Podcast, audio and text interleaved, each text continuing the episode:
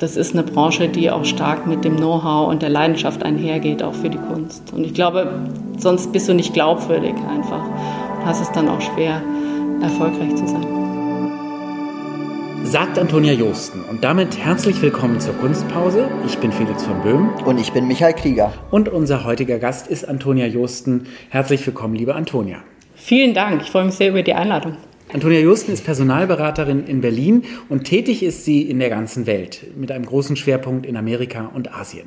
In der Kunstpause, die wir in Kooperation mit den Freunden der Nationalgalerie und dem Stoberkreis, also den Mitgliedern der Freunde unter 35 realisieren, wollen wir regelmäßig junge Menschen treffen und mit ihnen über ausgewählte Werke aus der Sammlung der Nationalgalerie und ihren eigenen Bezug zur Kunst sprechen. Und was wir in jeder Ausgabe tun, ist, dass wir uns einzelne Arbeiten der Sammlung der Nationalgalerie anschauen. Und Antonia, mit dir machen wir heute eine kleine Zeitreise, nämlich zurück ins Jahr 2017, als die Künstlerin Adrian Piper im Hamburger Bahnhofmuseum für Gegenwart eine spannende Ausstellung hatte, ähm, die auch in einen Ankauf mündete der Freunde der Nationalgalerie. In dieser Installation gab es drei Stationen, an denen man jeweils einen Satz unterschreiben sollte. Diese drei Rules of the Game sind I will always mean what I say. I will always be too expensive to buy. I will always do what I say that I'm going to do. Drei wahre, große Sätze, drei ziemliche Selbstverpflichtungen. Warum, liebe Antonia, hast du damals unterschrieben? Also ähm, A, weil ich ein totaler Fan von Adrian Pipers Arbeiten äh, bin, die ja auch auf vielen Ebenen irgendwie auch uns als Besucher, aber Betrachter der Kunst total in die Verantwortung äh, mitzieht. Und ähm, einfach das Gedankenspiel äh, zu sagen, ja, auch wenn es nur eine äh, freiwillige Verpflichtung ist, trotzdem sich selbst zu sagen, äh, ich lasse mich nicht irgendwie korrumpieren oder ich versuche einfach irgendwie diesen moralischen Prinzipien treu zu sein, ist einmal das Persönliche, was man natürlich auch brechen kann. Und das Zweite ist natürlich auch, wie steht das in Bezug zu den anderen, die das dann mit unterschreiben. Also nicht nur die Besucher in dem Museum, sondern auch im größeren Ganzen. Also die Fragestellungen sind natürlich sowohl persönlich anwendbar, also wie gehe ich mit meiner persönlichen privaten Beziehung um? Äh, mache ich da auch wirklich immer das, was ich meine und ähm, sage auch oder tue das, was ich auch sage, äh, bis hin natürlich auch zu den größeren Dingen. Also wie, wie funktionieren wir in der Gemeinschaft und, und miteinander. Sind das, wir käuflich? Genau. Das ist jetzt ja vier Jahre her. Deswegen die Frage, hast du alle drei die ganze Zeit über eingehalten? Also im, im ganz Privaten wahrscheinlich nicht. Nein. Hier und da die kleine Notlüge darf man vielleicht noch äh, äh, sich äh, leisten. Also es ist natürlich dann trotzdem ein Kunstwerk und man hat das dann schnell, also ehrlicherweise schnell vergessen. Und äh, dadurch, dass es ja auch so eine freiwillige Verpflichtung ist, ähm, ist das jetzt nicht so ein Prinzip, was ich jetzt an meiner Wand hängen habe. Aber ich, ich fand das natürlich trotzdem ein total wichtiges und, und bedeutendes und bewegendes, auch äh, eine bewegende Übung eigentlich, ähm, die, die man sich natürlich irgendwie dauerhaft eigentlich ähm, immer verinnerlichen sollte. So insofern. Interessiert dich auch an dieser Arbeit oder überhaupt an Adrian Piper, dass Kunst da was verlangt, dem Betrachter, der Betrachterin was abfordert? Ja, total. Also ich meine, da geht es ja wirklich auch darum, inwieweit wir oder was Kunst auch bedeuten kann. Also ähm, es kann auch einfach nur einen ästhetischen Anspruch haben, aber ich, und ich finde auch nicht, dass Kunst unbedingt total politisch sein muss. Aber in der Art, wie wir sozusagen herausgefordert werden, ähm, empfinde ich das natürlich als extrem wichtig, auch als künstlerischen, aber auch als sozialen Beitrag. Und insofern ist es eine der Arbeiten, finde ich, die, die wirklich über das Ästhetische hinausgeht. Mit Verträgen, liebe Antonia, kennst du dich aus. Vielleicht ist ja. das auch ein Grund, warum du diese Arbeit ausgewählt hast. Ähm, du bist verantwortlich für eine Menge Arbeitsverträge, die es in der Kunstwelt gibt. Du hast schon unglaublich viele Menschen von A nach B und wieder zurück zu A vermittelt. Ähm, wie fing das eigentlich an? Warum hast du ähm, die Agentur, die du betreibst, äh, gegründet? Und ähm, wann war dir klar, das könnte was für mich sein? Also äh, ich komme ja aus der Kunst, also ich bin tatsächlich Kunsthistorikerin und nicht äh, Personalerin oder äh, gelernte Personalberaterin. Und wir sind in der Tat auch nicht verantwortlich für die Verträge selber, also ähm, das machen dann Anwälte oder Arbeitsrechtler. Ähm, der Grund war eigentlich aus der Krise heraus 2009, weil ähm, ich da aus Galerien kommt, auch den Bedarf einer professionellen Betreuung auch für Arbeitnehmer erkannt habe, aber genauso auch den totalen Bedarf für Arbeitgeber, die, obwohl man das dachte, ah, es gibt Kunsthistoriker in Sander mehr auf dem Exekutivlevel oder auf der Führungsebene, äh, innerhalb der Kunstbranche überhaupt keine Professionalisierung äh, stattgefunden hat. Also es gibt vereinzelt Dienstleister oder PersonalberaterInnen in London zum Beispiel, wo ich länger gelebt habe, die das auch schon so spezialisiert machen. Aber wir haben das wirklich on the job und anhand der Erfahrung innerhalb der Kunstbranche äh, gegründet, damals noch mit einer äh, Geschäftspartnerin, weil wir den Bedarf erkannt haben. Wie, wie kann man sich das vorstellen? Wie läuft das ab? Komme ich da jetzt als fertig studierter Kunstgeschichtler, Geschichtlerin zu dir und sage, such mir mal einen Job? Nein, äh, leider nicht. Wir sind keine Arbeitsvermittlungsagentur. Äh, wir haben uns tatsächlich auch schon von Anfang an auf Führungspersonal ähm, spezialisiert. Mhm. Also wir sind wirklich eher Headhunter im klassischen ah, ja. Sinne.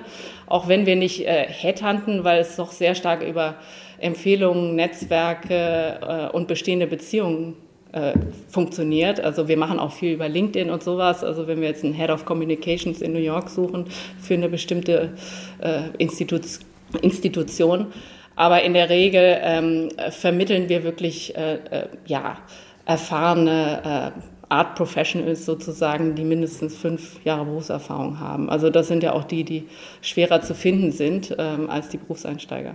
Wie wichtig ist denn eigentlich tatsächlich ein Netzwerk in der Kunstwelt? Mal äh, wirklich von allen Aspekten, von KünstlerInnen bis hin zu GaleristInnen, irgendwie, wie wichtig ist das deiner Meinung nach, auch jeden zu kennen und jede zu kennen?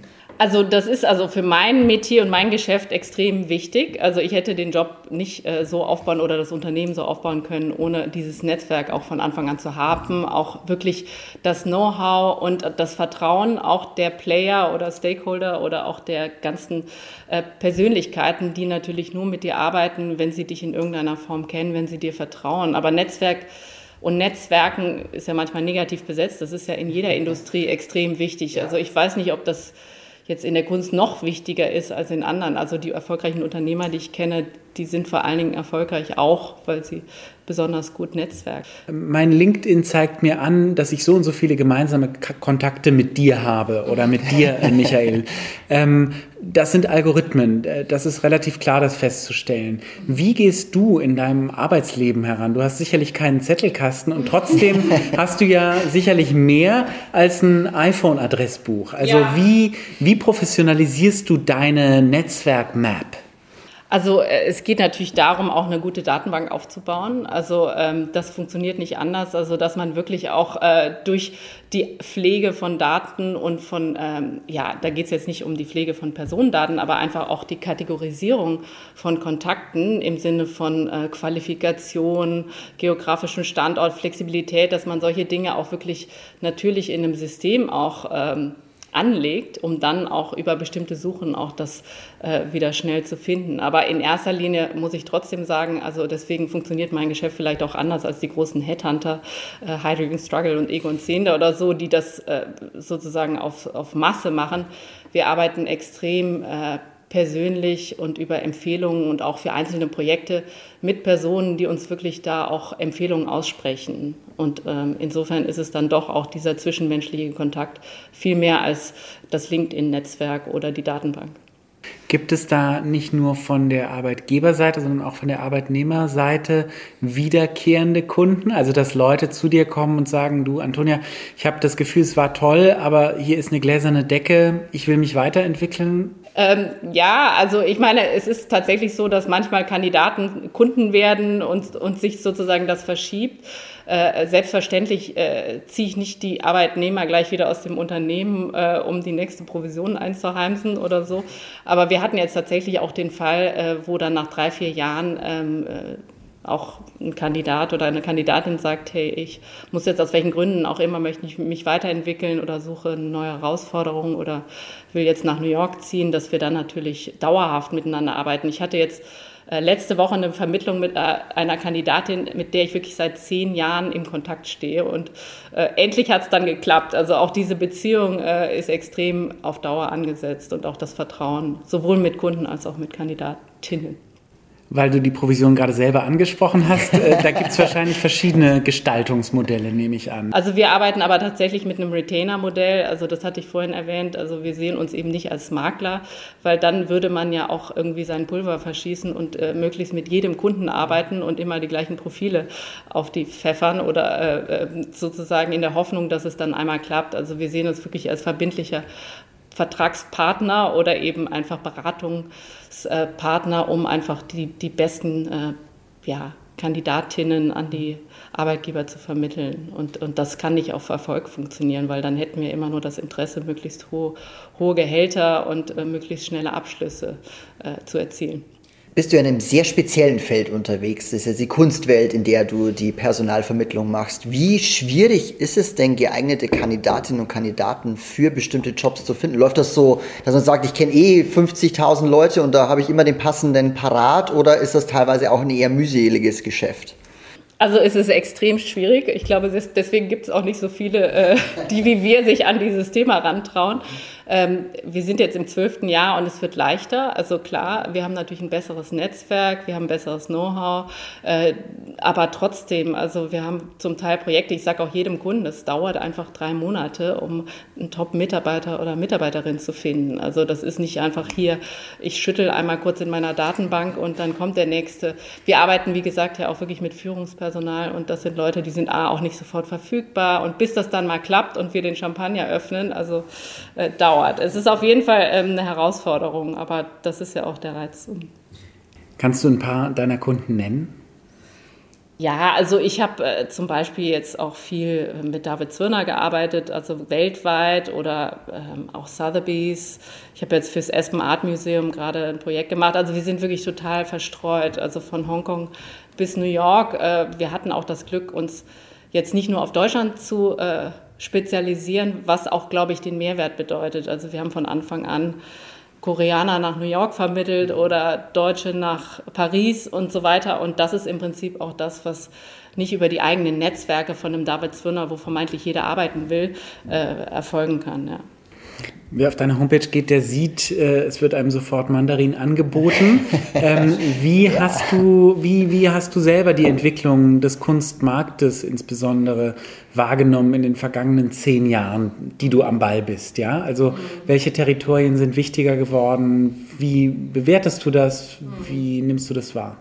Also tatsächlich, wir haben wirklich also extrem viel in China gemacht. Ähm, also ich bin jeden Tag auf WeChat, äh, dieser Kommunikationsplattform und hatte auch da das Glück, ich hatte auch eine Beraterin lange, ähm, die mir geholfen hat, dort auch ein Netzwerk zu erschließen, weil das wirklich auch nur über persönliche Kontakte geht. Und da war natürlich auch total der Trend. Also wir haben wirklich gemerkt, also es ging so schon eigentlich vor acht, neun Jahren los, dass wir auch, da war damals auch ein großes Auktionshaus unser Kunde, als sie anfingen zum ersten Mal auch Post-War und Contemporary äh, Auktionen in Hongkong auch äh, zu, stattfinden zu lassen, wo es vorher nur Chinese Contemporary oder Asian Art war und wir dann den ersten oder die erste Expertin vermittelt haben. Und dann kam natürlich die große Welle, wo wir auch sehr involviert waren. Jeder Galerist hat mittlerweile einen Asia Director oder eine Asia Direktorin und ähm, da waren wir sehr involviert. Und jetzt ist, äh, ist der Trend natürlich immer noch Asien. Also jetzt ist eher, es ist, haben alle China abgedeckt, jetzt ist Korea gerade der Fokus oder ähm, natürlich auch der Mittlere Osten. Da fangen wir jetzt auch an. Das ist jetzt noch bisher nicht so mein Metier gewesen, aber auch mehr und mehr. Ähm, also diese Region, also die Expansion oder die Erweiterung der Märkte ist natürlich auch eine Tendenz, aber jetzt in Corona finde ich es auch wieder interessant, dass dann nicht jetzt eine Rückentwicklung stattfindet, aber auch eine Stärkung der, der lokalen Szene stattfindet. Also wir haben auch einen belgischen Kunden, der jetzt seinen dritten Raum eröffnet und Personal äh, verstärkt. Also dass dann gleichzeitig auch nicht nur jetzt irgendwie das Erschließen neuer Märkte unbedingt ein Trend ist, aber sondern auch eigentlich, äh, und Paris ist auch ein Beispiel natürlich, wo, äh, wo einfach eine Stärkung von bestimmten ähm, schon bestehenden Märkten auch stattfindet. Ja. Wir haben vorhin schon kurz angerissen, das Netzwerken in der Kunstwelt funktioniert komplett anders als das Netzwerken im Bereich Automotive oder Industrial. ähm, warum eigentlich? Liegt das daran, dass es um die Kunst geht und dass man damit gleich immer ein super Gesprächsthema hat, über das man sich aufregen, zanken oder äh, gegenseitig berauschen kann? Oder warum glaubst du, ähm, zieht die Kunst Welt vielleicht auch Menschen an, die auch einfach an diesem gegenseitig befruchten und schnuppern und spielen Lust haben? Was ist das für ein Haufen? Ja, also ich meine, man muss ja schon sagen, dass natürlich Kunst auch ein Luxusgut ist und auch nur eine bestimmte Klientel in erster Linie, zumindest wenn wir jetzt von dem Kunstmarkt sprechen, äh, von dem ich ja auch profitiere und wo meine Kunden auch sich bewegen. Ähm, das spricht ja offensichtlich oder klar natürlich nur bestimmte Klientel, bestimmte soziale Schichten an. Das ist eine, schon häufig auch mit einer Freizeitaktivität verbunden, würde ich denken. Also die, die Leute, die dann in Kunst investieren, das machen sie, äh, die haben meistens natürlich andere Jobs und machen das dann als als nicht als Hobby, das ist ja sehr ernst zu nehmen, auch Kunst zu sammeln, aber das ist ja trotzdem mit einem Art sozialen Austausch verbunden. Das findet dann außerhalb der Arbeit statt. Das ist dann abends mit einem schönen Event und einem tollen Glas Champagner. Äh, und dementsprechend ist auch, glaube ich, dieses ganze Konstrukt und wie diese Kunstwelt strukturiert ist, immer mit so einer Art, äh, ja, etwas, ich würde jetzt nicht sagen Partygesellschaft, aber zumindest mit dem etwas äh, ja, glamouröseren Netzwerkgedanken auch verhaftet. Aber glaubst du, dass, also ich meine, ich finde das sehr, sehr spannend, weil dieser Feenstaub, den du gerade beschreibst, mhm. den musst du ja, wenn du dann den Menschen bei Tageslicht nochmal begegnest, mhm. auch so ein ganz bisschen, das ist dann ja meistens, also man guckt dann ja auch nochmal in ein anderes Gesicht wenn es darum geht, einen Job zu vermitteln. Ja? Ähm, ja? Wie gehst du damit um? Also du musst ja immer die, die Campari-Soda-Folie sozusagen abziehen ja? Ähm, und hast dann doch meistens nochmal wahrscheinlich nach einem Abend eine andere Person vor dir sitzen. Mhm. Ist das das, was dich auch so reizt? Also, Dieser zweite Blick? Ja, absolut. Aber ich glaube, dass da auch eine falsche Wahrnehmung besteht, was es bedeutet, in dieser Kunstwelt zu arbeiten.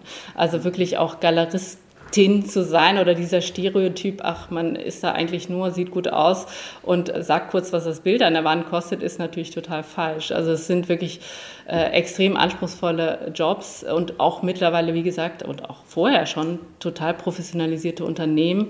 Das, ist ein, das erfordert natürlich total viel Durchhaltevermögen, aber gleichzeitig auch eine totale professionelle Expertise zum Beispiel. Und das sind Dinge, die wir natürlich total auch schnell sehen. Klar, wenn äh, da, da, sieht man schnell durch die Campari-Brille wieder äh, durch, ähm, weil das einfach ganz klare ähm, Anforderungen sind, die erfüllt werden müssten. Also. Jetzt hast du ja vorhin gesagt, dass du 2009 angefangen hast äh, mit dem Bereich. Das ist quasi ein Jahr nach der letzten Weltwirtschaftskrise, ja. wenn man es so nimmt. 2008 war die Finanzkrise. Mhm. Merkst du die Auswirkungen von wirtschaftlichen Veränderungen, jetzt auch ganz aktuell bezogen, jetzt während der Corona-Zeit, hat das einen Effekt auf, auf die Arbeit, die du machst, oder bist du komplett krisenfest? Also ähm, wir hatten tatsächlich letztes Jahr unser bestes Jahr, äh, was äh, auch vom Umsatz ähm, was auch mich überrascht hat, weil natürlich erstmal im März alle, okay, wir müssen erstmal Personalstopp und natürlich sind auch viele der Krise zum Opfer gefallen. Ähm, gleichzeitig durch diese Konsolidierung entstehen natürlich neue Bedürfnisse und anderer Personalbedarf.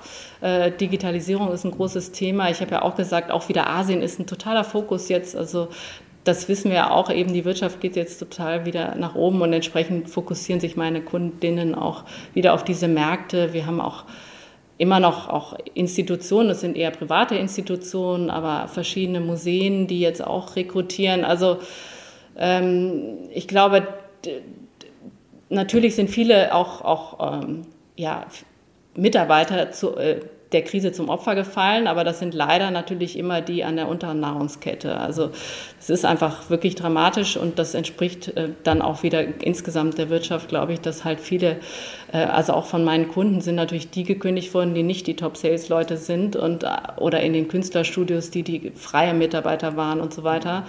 Und das ist natürlich dramatisch, ja, aber das entspricht, das betrifft uns nicht so direkt, weil wir natürlich eher gefragt werden, wo wirklich auch dringender Bedarf ist ähm, auf der Führungsebene. Ähm, mit dem Thema Personal äh, bist du natürlich ganz dicht dran an den Themen Diversity, ähm, Gleichstellung, äh, Gehälterniveaus, ja, sehr, sehr spannende soziale Themen. Würdest du sagen, dass in, in Bezug auf diese Themen, die vielleicht auch mal ein bisschen wehtun können, die Museumswelt, die ja auch zu deinen Kunden gehört, ein Schritt weiter ist als, die, als der Handel oder, oder täuscht das? Einfach dadurch, dass sie vielleicht öffentlich ist und andere Auflagen hat oder auch eine andere Selbstverpflichtung und Governance? Oder würdest du sagen, das bemerkst du eigentlich gar nicht so? Also das kann ich jetzt auch so nicht unterschreiben. Also äh, unsere Kunden sind auch nicht so die öffentlichen Institutionen. Also mhm. deutsche Museen zum Beispiel, jetzt die staatlichen, äh, sind nicht unbedingt mein Kundenstamm. Ähm, insofern würde ich das nicht unbedingt unterschreiben können, aber vielleicht habe ich da auch nicht genau den Überblick, weil ähm, ich merke natürlich schon, dass, also zum Beispiel da ist Amerika auch fortschrittlich, also Diversity zum Beispiel, und da haben wir auch aktiv mitgearbeitet, auch äh, natürlich, ähm, da geht es natürlich auch um äh, People of Color und so, da haben wir sehr, jetzt sehr aktiv auch, auch Personal vermittelt und sind da involviert. Insofern ist da auch das Bewusstsein dieser oder dieser Governance Codex oder so innerhalb von den größeren Unternehmen bewusst hier in Deutschland, also ich würde fast sagen, es gibt eher irgendwie einen Unterschied weniger zwischen Institutionen und, und privat, sondern eher auch regional. Also ich habe schon das Gefühl, dass wir hier in Europa da etwas hinterherhinken. Ja. Hast du da selber eine Mission, eine politische? Also mehr und mehr auf jeden Fall. Also ich, ich lasse mir jetzt auch nicht mehr sagen, ja, ich brauche auf jeden Fall irgendwie einen Mann als Mitarbeiter oder sowas. Also äh, solche Dinge ähm, würde ich jetzt nicht unbedingt akzeptieren und ähm, habe auch ein schlechtes Gewissen. Ich hatte jetzt einen Kunden und da hatte ich tatsächlich jetzt ein sehr einseitiges Kandidatenpool. Also wir versuchen schon auch natürlich da auch eine Verantwortung äh, zu tragen und das auch bewusster zu machen. Ähm, ich habe jetzt mal eine Statistik erstellt, auch um zu überlegen, ob ich jetzt eigentlich mehr Männer oder Frauen vermittelt habe. Es ist erstaunlicherweise sehr gut aufgeteilt, ist fast paritätisch. Also wir haben wirklich äh, überhaupt nicht jetzt eine Tendenz. Äh, Insofern aber trotzdem, äh, ich denke auch, da ist, da ist man total in der Pflicht, auch als Personalberaterin. Gibt es in deiner Wahrnehmung auch tatsächliche Unterschiede, jetzt zum Beispiel beim Gehalt klassischerweise, dass du sagst, du merkst das tatsächlich, dass Frauen im Zweifelsfall weniger verdienen als männliche Kollegen? Oder ist das inzwischen, dass man sagen wird, in der Kunstwelt hat das keine Relevanz mehr, ob das Geschlecht ausschlaggebend ist für das, was man später verdient? Also ich muss da auch sagen, dass ich einfach auch schon da jetzt nicht so genau wirklich eine Tendenz festgestellt habe, auch wenn ich das natürlich auch in, in, anderen Industrien stark sehe und das ja auch statistisch bewiesen ist. Ähm, ich habe da jetzt auch, was zum Beispiel auch die, die Top-Verkäuferinnen oder sowas betrifft, die eigentlich immer auch entsprechend bezahlt werden. Also ich sehe da jetzt nicht direkt so einen Unterschied. Ähm, insofern kann ich das jetzt nicht so bezeugen. Ich glaube, klar, wenn das dann so C-Level oder wenn das so teilhaber, wenn man guckt, natürlich sind dann die, die Entscheidungsträger oder die Unternehmer dann doch eben Männer, aber in der zweiten Führungsebene, sagen wir mal, ist es doch relativ ausgeglichen. Und ich habe jetzt nicht das Gefühl, also ich, ich kämpfe natürlich auch für die äh, gerechten Gehälter. Es hat dann eher damit zu tun, wie man sich selbst positioniert. Und da erkenne ich doch bei meinen Kandidatinnen einfach auch ja, Schwäche würde ich es auch nicht sagen, aber die sind einfach weniger gut im sich selbst verkaufen. Ja. Und das ist eigentlich auch ein Problem, weil ich meine, wer nicht so, also da versuche ich natürlich auch ein bisschen zu coachen, dass man einfach da ähm, sagt, hey, du kannst eigentlich, du bist viel mehr wert und kannst eigentlich viel höher ansetzen. Ja. Insofern, also da merke ich schon auch ein bisschen mehr äh, Unterschiede. Wie verkauft man sich in der Kunstwelt? Welche Eigenschaften sollte man möglichst mitbringen? Also ich meine, es geht immer irgendwie auch darum, ähm, Expertise zu sein, würde ich sagen. Also schon auch nach wie vor eine Fokussierung, also dass man einfach wirklich sich weiterbildet. Also äh, dieses Spezialistentum ist, ist immer gut. Also ob das jetzt zeitgenössisch oder ob man jetzt Spezialist ist für eine bestimmte Kunstrichtung oder äh, sich PR als Metier aussucht. Also eigentlich wirklich diese Art, äh, weil du wirst sofort ein guter Gesprächspartner und wirst ernst genommen und dann wirst du auch gebraucht. Also egal, ob das jetzt äh, als Arthändler ist oder eben als, weiß ich nicht, Marketingmanagerin. Also das eigentlich da, würde ich sagen, ist, ist eine Spezialisierung. Man muss auf jeden Fall netzwerken. Ich glaube, es, und, und das sage ich auch, wenn ich Mitarbeiter einstelle für mich selber oder Mitarbeiterinnen, man muss wirklich auch die Zusammenhänge verstehen wollen und eine Leidenschaft haben. Nicht nur für die Künstler und die Kunstwerke, aber auch tatsächlich auch für diese Branche und die Leute, die dort äh, teil sind. Weil letztlich ist es ja ein kleines Metier, es ist irgendwie doch eine kleine Familie im Vergleich zu anderen Industrien. Und ähm, da muss man irgendwie auch Lust haben, äh, ja, sich da oder sich wirklich dafür interessieren wollen. Also wer ist denn jetzt, weiß ich nicht, gerade der Chef vom Guggenheim oder was passiert jetzt gerade mit NFTs? Weiß ich nicht, muss man kein Experte sein, aber man muss zumindest verfolgen, äh, was passiert, weil das ist eine Branche, die auch stark mit dem Know-how und der Leidenschaft einhergeht, auch für die Kunst. Und ich glaube, sonst bist du nicht glaubwürdig einfach und hast es dann auch schwer, erfolgreich zu sein. Wie netzwerkst du eigentlich selbst? Ja, das hat sich verändert leider. Also ich war eigentlich jede Woche im Flieger und war einmal im Monat in New York und äh, dreimal im Jahr in China. Ist jetzt äh, schwierig. Also das war wirklich sehr äh, durch diese persönlichen Kontakte. Und so konnte ich auch das Geschäft aufbauen, war immer irgendwie auch präsent sein. Es ist ja das Tolle gewesen, dass eigentlich die Kunst äh, zentrale Orte des Treffens und der Zusammenkunft äh, geschaffen hat und wo man dann auch sein konnte und Teil davon. Und das ist ja auch die große Freude und eigentlich der Mehrwert, dass man einen Job hat, der auch äh, so international und auch äh, durch diesen persönlichen Austausch äh, definiert ist. Ja, jetzt ist schwieriger. Jetzt mal sehen, wie sich das weiterentwickelt. Jetzt netzwerke ich über Zoom. Ähm, so wie alle. Das Netzwerk äh, ist natürlich ähm, ja, die, eine der größten Herausforderungen für mich jetzt auch. Also wie kann man netzwerken, wenn man irgendwie statisch äh, in seinem Büro in Berlin bleibt? Also das ist nicht mehr so einfach. Was mich trotzdem interessieren würde, ist, ob du in den vergangenen zehn Jahren neue Berufsbilder äh, entdeckt hast, sozusagen. Also man merkt ja, was so gefragt wird ähm, und was man vermittelt und ob es da bestimmte Dinge gab, die sich einfach, die, die wichtiger geworden sind und andere Dinge, die vielleicht eher zurückgefallen sind. Auf jeden Fall. Wir haben zum Beispiel auch schon vor vier Jahren so den ersten Online-Sales-Direktor äh, vermittelt. Also ist tatsächlich so, dass da eine Expertise ähm, gefordert und gefragt ist in der Kunstbranche. Ähm, und das betrifft dann auch so Berufe wie Marketing. Also ich hatte die ersten paar Jahre nie irgendwelche Marketing-Jobs auf meinem Schreibtisch, äh, was natürlich auch den Vertrieb betrifft und auch äh, die Digitalisierung und so weiter. Ähm, ein, ein Profil, was dauerhaft gefragt ist, ist wirklich natürlich Verkäufer und Business Getter. Also es ist nach wie vor geht es letztlich um die Vermittlung von Kunst. Also wenn wir jetzt vom Kunstmarkt sprechen, um den Verkauf von Kunst. Also Sales-Direktoren wurden 2009 gesucht und werden jetzt auch 2021 gesucht. Also es ist wirklich so und, ähm, und da auch diese Spezialisierung. Das heißt, der Top-Business-Getter für klassische Moderne ähm, der weiß, wo die Werke sind und der die Expertise hat, der die Sammler kennt und ein bestimmtes Netzwerk. Sales bedeutet auch automatisch to be able to acquire. Also im Sekundärmarkt. Also wenn man jetzt von einem Primärmarkt, von der Galerie spricht, dann nicht. Also äh, dann verkauft man ja die Primärmarktware von den lebenden Künstlern, aber häufig sind wir auch im Sekundärmarkt. Das ist zum Beispiel jetzt auch eine Tendenz, äh, die wir feststellen, dass das natürlich mehr gefragt wird. Zum Beispiel Private Sales, was ja auch ein Fokus ist bei den Auktionshäusern. Also das war vorher nicht so ein starker Fokus. Ähm, das machen mittlerweile auch die mittelgroßen oder auch kleinere Galerien, weil das natürlich auch eine Möglichkeit ist, auch ähm, Umsatz zu generieren.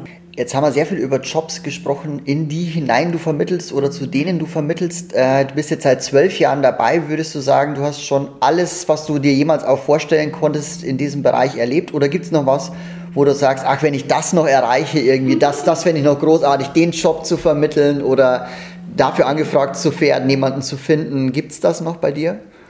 Absolut, ja. Also es ist natürlich trotzdem äh, extrem spannend, auch äh, wie sich sozusagen auch meine Profile entwickelt haben. Ich hatte ja auch gerade gesagt, ich war jetzt auch äh, für ein größeres amerikanisches Museum tätig und habe jetzt auch die Möglichkeit, vielleicht mit einem anderen sehr großen amerikanischen Museum wirklich ein Riesenprojekt zu machen. Also da gibt es natürlich äh, nach oben schon noch äh, Luft. Ja, also ich würde denken, also bisher ist mir noch nicht langweilig geworden. Also ich habe natürlich tolle Kunden und äh, tolle Projekte, aber ähm, absolut. Wir haben darüber gesprochen, was man mitbringen muss, um in der Kunstwelt ähm, auffällig und erfolgreich zu sein.